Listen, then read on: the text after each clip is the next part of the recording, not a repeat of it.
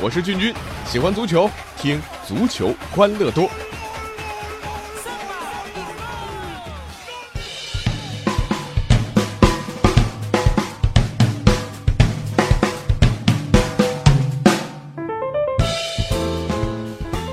好，又到了我们足球欢乐多，我是君君。那这两天呢，被刷屏的两件事儿啊，今天的维密秀啊，昨天的上海滩德比。那昨天呢是各种申花球迷的庆祝啊，和上港球迷的郁闷。那今天是满屏幕的大长腿啊。呃，今天在上海的维密秀啊，官方价格十六点八万的门票，据说啊一度被炒到三十五万，这我也搞不懂了。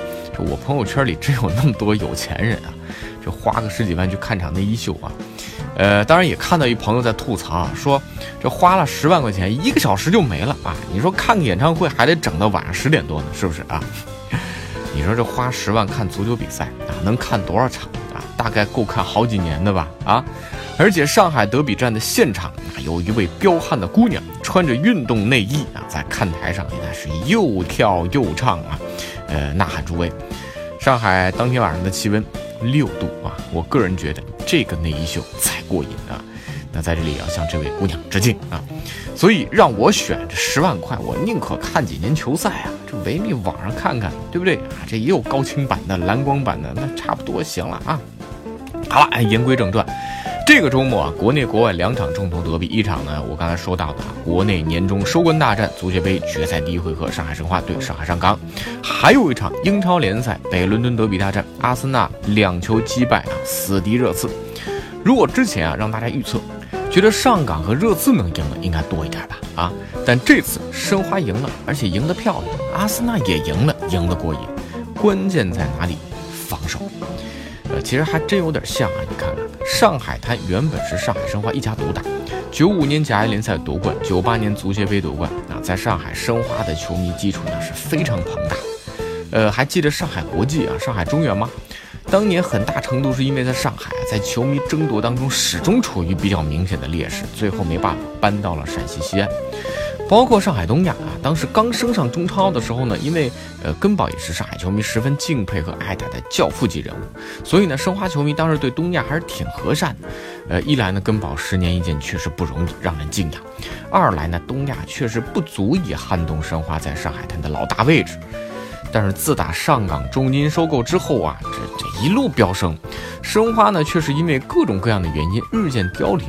那这个赛季联赛成绩惨淡到最后阶段，那是要保级的呀。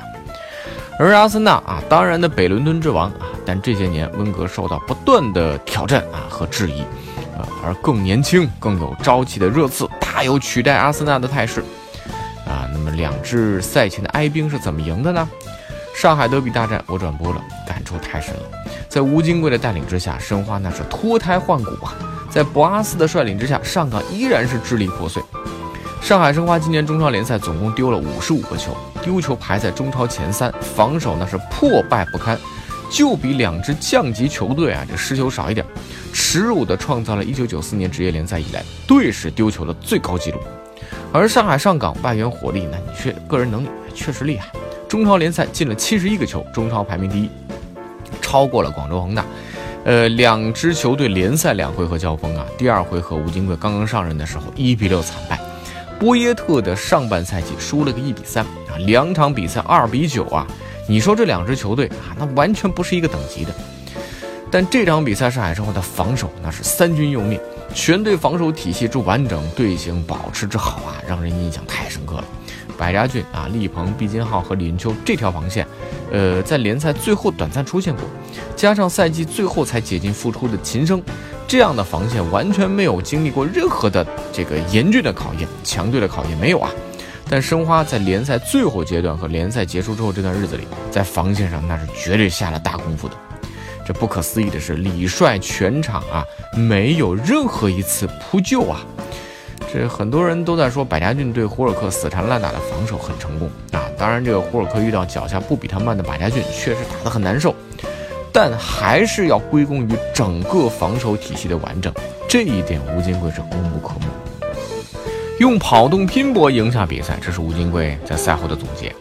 防守一半靠战术，一半靠态度，联赛里啊，申花一度是跑动距离最少的中超球队，而昨天的比赛，我们看到了一支跑动疯狂的球队。在解说的时候呢，上半场二十分钟我就说啊，担心申花这样的防守强度能坚持多久，没想到坚持了整场比赛。当然，申花也要感谢博阿斯的自废武功啊，以及对外援的纵容，对本土球员的藐视。之前节目里啊，君君说过，博阿斯从内心啊那是看不起中国足球和本土球员。场上这胡尔克基本上除了奥斯卡和埃哈迈多夫啊，其他人基本不传的。奥斯卡首发在边路啊，让胡尔克陷入了习惯性的单打独斗。这亚冠的输球已经证明了足球那不是一个个人的运动。但博阿斯的球队依然是八个本土球员和三个外援割裂的球队，阵容如此豪华，比赛没有内容，没有变化。至少第一回合申花配得上冠军。呃，申花也强势的宣言啊，要拿冠军啊，上港您没那么容易。同样，北伦敦要变天，阿森纳响亮的说 “no”。枪手主场二比零完胜啊！北伦敦的霸主地位啊，不是一朝一夕可以更改的。呃，枪手之胜呢啊，当然进攻是胜了，更出色的我还是要说防守的稳固。科斯切尔尼啊，在右路的封堵和解围频频上进，呃，凯恩是多次无功而返。穆斯塔菲攻防很积极啊，做好本职工作的同时，定位球攻势当中还先拔头筹。拉姆塞保持前插的这种特色，但是呢，更加大了对防线的保护。切赫更是下半场飞身扑出了戴尔的头球。赛后统计啊，阿森纳三个中卫，穆斯塔菲十四次解围，科斯切尔尼十一次解围加三次抢断成功，呃，蒙雷亚尔也有六次成功拦截啊。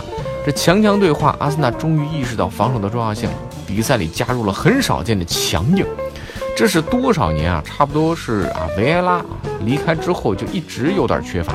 这场阿森纳和申花一样脱胎换骨。呃，但是这阿森纳有逼平切尔西，马上又输给沃特福德的先例。下次出场的那支阿森纳是不是还会那么强硬呢？没人知道。而下周回到上海体育场的上港啊，呃，理论上也会更难对付。对于申花和阿森纳来说啊，坚持现在这样血性但不蛮干、积极而又有序的防守。或许能成为球队重要的转折点。好了，花钱看维密不如花钱看德比。呃，欢迎大家微信公众号搜索“足球欢乐多”，微博搜索“足球欢乐多 FM”，足球欢乐多的 QQ 群是幺七七幺六四零零零。我们下期再见。